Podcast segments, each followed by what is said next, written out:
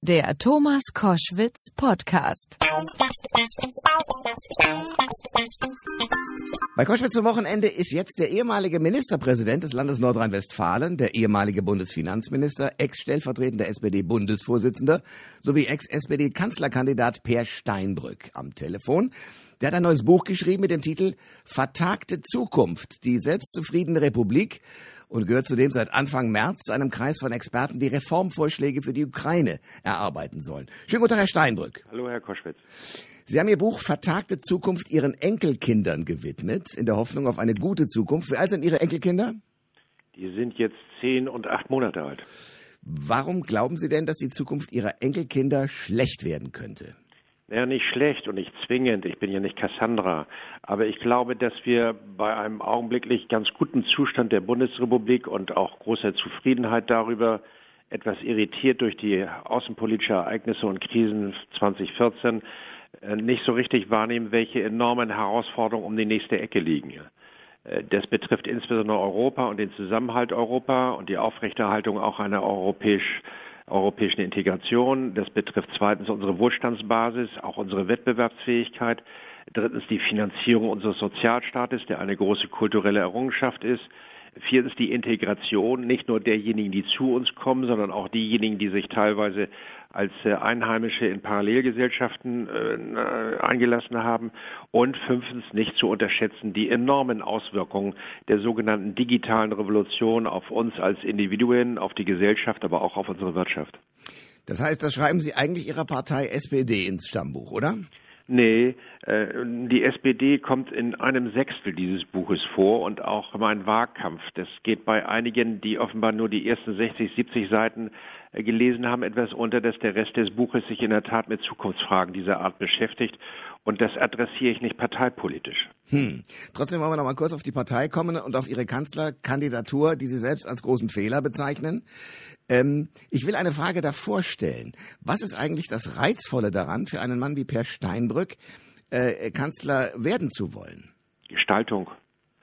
Äh, und auch als Antwort auf eine Phase in der Legislaturperiode 2009-2013 von CDU, CSU und FDP, wo viele Bürgerinnen und Bürger und ja auch Beobachter, auch Journalisten zu dem Ergebnis gekommen sind, dass dies eine Phase sehr ambitionsloser Politik gewesen ist. Das klingt immer so hoffnungsfroh. Ich gucke mir Staatslenker und Staatenlenker in diesen, also demokratische in diesen Tagen an und stelle fest, die sind ja alle in wahnsinnige Zwänge eingebunden. Also ich will gar nicht davon reden, dass Barack Obama im Grunde genommen eine lahme Ente ist und gegen seine republikanischen Gegner gar nichts mehr ausrichten kann. Ich gucke mir Tsipras an, der jetzt mutig versucht, mal äh, Griechenland rumzureißen und der merkt, die Realität ist beinhart hart. Also auch ein Kanzler Steinbrück oder auch eine Kanzlerin Merkel müssen doch mit Realitäten kämpfen, die da heißen Europa, die da heißen Krisenbewältigung, ständige irgendwelche Zugeständnisse. Was ist daran reizvoll? Ja, es ist nicht, natürlich nicht nur das Krisenmanagement, das ich ja auch erlebt habe und mitgestalten durfte bei der Finanzkrise 2007 folgende. Aber es geht natürlich auch um die Frage, wo soll dieses Land hin? Wo soll Europa hin in einer Perspektive der nächsten fünf bis zehn Jahre? Was sind eigentlich die Voraussetzungen, um Wohlstand und gesellschaftlichen Zusammenhalt in Deutschland zu erhalten, sodass wir in eine gute Zukunft blicken, wo jedenfalls wir uns nicht gegenseitig äh, äh ja, ausgrenzen und wo Toleranz, Freiheit, Demokratie erhalten bleibt alles wichtige Werte, von denen ich glaube, dass viele sie selbstverständlich nehmen, auch selbstverständlich davon ausgehen, dass das noch in 10, 20, 30 Jahren der Fall ist, aber zu wenig Vorstellung darüber haben, dass man sich sehr massiv dafür einsetzen muss. Ähm, wir reden darüber, dass man das Land gestalten muss. Sie klagen aber auch an, auch in einem sehr guten äh, Spiegel-Interview, dass Sie eigentlich möchten, dass die äh, Bevölkerung Deutschlands anfängt zu kapieren, dass sie sich einbringen müssen. Das funktioniert aber nicht so recht, weil auf der einen Seite die Politiker sind, die sich da irgendwie darstellen in allen möglichen Formen und auf der anderen Seite natürlich eine Bevölkerung da ist, die was anderes zu tun hat, als sich mit täglichen politischen Dingen zu beschäftigen. Wie wollen Sie die einbinden? Ja, da, da gibt es eine wechselseitige Bedingung. Ich habe den Eindruck, dass sich Politik und, und Bürgerschaft wechselseitig etwas unterfordern. Ähm, die Politik adressiert die großen, wichtigen Themen in meinen Augen, die auch für Streit, für Auseinandersetzungen, für Kontroverse sorgen könnten, zu wenig. Das würde aber bedeuten, dass darüber ja geredet werden würde und dass sich Bürger und Bürger angesprochen fühlen könnten. Zum Beispiel die Frage, wie soll sich unser Bildungssystem entwickeln? Äh, was tun wir für die äh, nachfolgenden Generationen? Wie gehen wir mit den technischen Herausforderungen um? Was passiert mit Europa? Das heißt, die Politik ist im Augenblick sehr darauf gerichtet, eher nicht anzuecken, nicht zu provozieren, äh, sondern fast ein bisschen verwaltungsmäßig Politik abzuarbeiten. Das begeistert natürlich nicht. Das politisiert auch nicht nicht. Auf der anderen Seite habe ich den Eindruck, dass viele Bürger sehr distanziert, um nicht zu sagen teilweise skeptisch gegenüber politischen Parteien sind, gegenüber Politikern. Dafür gibt es auch Anlass, weil wir gelegentlich daneben liegen, auch äh, Fehler machen. Äh, einige halten uns auch für korrumpiert aber nicht eine Vorstellung dafür haben, wie wichtig es ist, dass Frauen und Männer sich in Parteien engagieren, Mandate erwerben und über ihre parlamentarische Tätigkeit dafür Sorge tragen, dass es demokratisch legitimierte Mehrheitsentscheidungen gibt. Und dafür mehr Verständnis zu werben und zu sagen, mischt euch ein, beteiligt euch in eurem privaten Bereich, in eurem beruflichen Umfeld, da wo ihr ehrenamtlich tätig seid ich verlange ja nicht oder erwarte ja nicht, dass alle in irgendwelche politischen Parteien gehen. Aber einfach zu sagen, ich gucke mir das wie im Theater an, was die Politiker da auf der Bühne machen, dann pfeife ich gelegentlich, dann schmeiße ich mit faulem Obst, dann empöre ich mich, das reicht nicht. Aber Herr Steinbrück, das ist natürlich teilweise auch der vergangenen Entwicklung in der Politik geschuldet. Ich sage nur mal zwei Beispiele. Eins, die Einführung des Euro und damit die Zusammenfassung des gesamten europäischen Kontinents in eine Finanzeinheit ist ohne die Bevölkerung der jeweiligen Länder gemacht worden. Das heißt, die Politiker hatten die guten Ideen und ähm, der Rest hat in der Tat wie im Theater dabei gesessen und zugeschaut. Ja. Und jetzt müssen wir die Scherben aufwischen. Ja, das habe ich ja selber angedeutet, dass die Politik ihrerseits auch ähm, die Bürgerschaft zu wenig gefordert und einbezogen hat und äh, zu wenig Plattform bietet für eine für eine Beteiligung. Noch einmal, das bedeutet nicht, dass irgendeine Partei nun alle alle verhaften will, Mitglied einer Partei zu werden. Aber die Parteien werden sich öffnen müssen. Sie werden diejenigen einladen müssen, die zu bestimmten Themen auf eine bestimmte Zeit bereit sind, mitzumachen, äh, auch über die neuen Möglichkeiten, die das Internet bietet, aber sie dann auch wieder loszulassen. Und Politik wird Angebote machen müssen. Sie haben völlig recht. In Deutschland ist über zentrale Fragen ist es nie zu einer Volksabstimmung gekommen, nicht über das Grundgesetz, äh, nicht über die Wiedervereinigung und auch nicht über die Einführung des Euro. Per Steinbrück ist bei Koschwitz zum Wochenende. Kommen wir noch mal zu den ersten 60 Seiten Ihres Buches, nämlich zur SPD. Da sagen Sie, die SPD hat im Wahlkampf nicht gemerkt, wie das Land und die Menschen ticken. Sie sind haarscharf an den eigentlichen Themen vorbeigeschlittert. Die Themen haben Sie angesprochen. Dennoch haben Sie denn den Eindruck, dass die SPD jetzt ein paar Dinge davon aufgreift? Ja, sie hat aufgegriffen, das, was auch Gegenstand ihres Wahlprogramms gewesen ist und mit erstaunlichen Anstrengungen auch in den Koalitionsvertrag überführt worden ist und wovon ich mich gar nicht distanziere. Das wäre ja ein bisschen merkwürdig, wenn ich als ehemaliger Wahlkämpfer und Spitzenkandidat mich jetzt davon äh, lossagen würde. Aber erkennbar gewinnt die SPD darüber in den Umfragen im Augenblick nicht mehr als 25 Prozent, also ziemlich genau das Ergebnis, das wir bei der Bundestagswahl hatten. Insofern ist mein Eindruck, das reicht nicht. Ich glaube, dass die SPD in der Tat 2013 nur einen Ausschnitt aus dem Foto der Gesellschaft hatte. Wir haben uns sehr stark konzentriert auf diejenigen, die auch eher benachteiligt sind, die eher sozial schwach sind oder Gruppen, die verständliche und wichtige Anliegen gehabt haben. Wir haben gedacht, aus der Kombination von Mindestlohn, Frauenquote, Mietpreisbremse, modernes Staatsbürgerrecht und anderen Dingen, aus der Addition dessen würde sich eine Mehrheit herausbilden. Und plötzlich stellen wir fest, nein, für jedes Stück für sich genommen hat eine hohe Zustimmung in Umfragen, aber daraus gewinnt die SPD keineswegs etwas, was oberhalb von 30 Prozent ist. Ich sage mal ein paar Themen, wo die SPD aus meiner vielleicht sehr naiven Sicht punkten könnte. Das geplante TTIP-Abkommen mit den USA besorgt viele Menschen. Immer mehr Daten werden gesammelt über uns alle und keiner weiß, was damit passiert. Und kaum passiert irgendwie der Terroranschlag in Paris, ist auch Ihr Parteivorsitzender sofort bereit, ähm, äh, flächendeckend äh, Daten wieder ja, einzusammeln. Nicht so schnell, nicht so schnell, nicht so schnell. Aber okay, ich höre Ihnen zu. Ja, aber das war zum Teil jedenfalls kurz nach den äh, Schlagzeilen so. Ähm, viele haben Angst, im Alter so wenig Rente zu haben, dass sie Flaschen sammeln müssen. Die CDU hat nur lasche Antworten darauf. Da könnte doch die SPD kommen. ja, äh, aber auch nicht nur äh, sich orientieren an, an, an Stimmungen. Also greifen wir das erste Thema auf des Datenschutzes. Das spielte im Wahlkampf, wenn Sie sich erinnern, ja durchaus eine Rolle, in dem auch ich selber aufgegriffen habe, die NSA-Abhörungsaktivitäten und gesagt habe, das sei bisher die größte Grundrechtsverletzung in der Geschichte Deutschlands. Das ging fast unter. Hm. Sondern spielte erst eine Rolle, als plötzlich das Mobiltelefon von Frau Merkel ins Spiel kam. So was dieses transatlantische Handelsabkommen betrifft, ja, da hat die insbesondere die, die Undurchsichtigkeit, die Intransparenz Tür und Tor geöffnet für viele, viele, viele Verdächtigungen und für viele Zweifel. Aber da gibt es auch Gründe, die Chancen dieses Abkommens in den Vordergrund zu stellen und nicht einfach zu sagen, oh, schottendicht, der Laden geht unter, wenn wir jetzt äh, plötzlich ein solches Freihandelsabkommen haben. Das ist etwas vielschichtiger als einfach zu sagen, oh, will ich nicht, das ist mit zu viel Risiken behaftet. Was die Rente betrifft, geht es darum, in der Tat Altersarmut zu verhindern, aber auch die nachwachsenden Generationen nicht zu den Lastträgern des Generationsvertrages zu machen. Das heißt, die nachwachsenden Generationen, die immer weniger werden anteilsmäßig an der Gesamtbevölkerung, auch in ihren Interessen wahrzunehmen.